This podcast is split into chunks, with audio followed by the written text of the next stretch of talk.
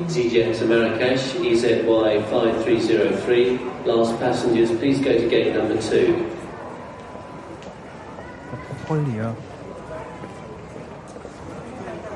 For security reasons, please do not leave baggage unattended.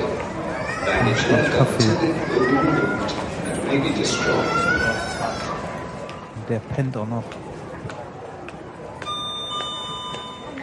This is the final call for the Gastgeber of the Methodisch Inkorrekt podcast, Dr. Nicholas Verl and Mr. Reinhard Remford. Please come to the microphones immediately. This is the final call.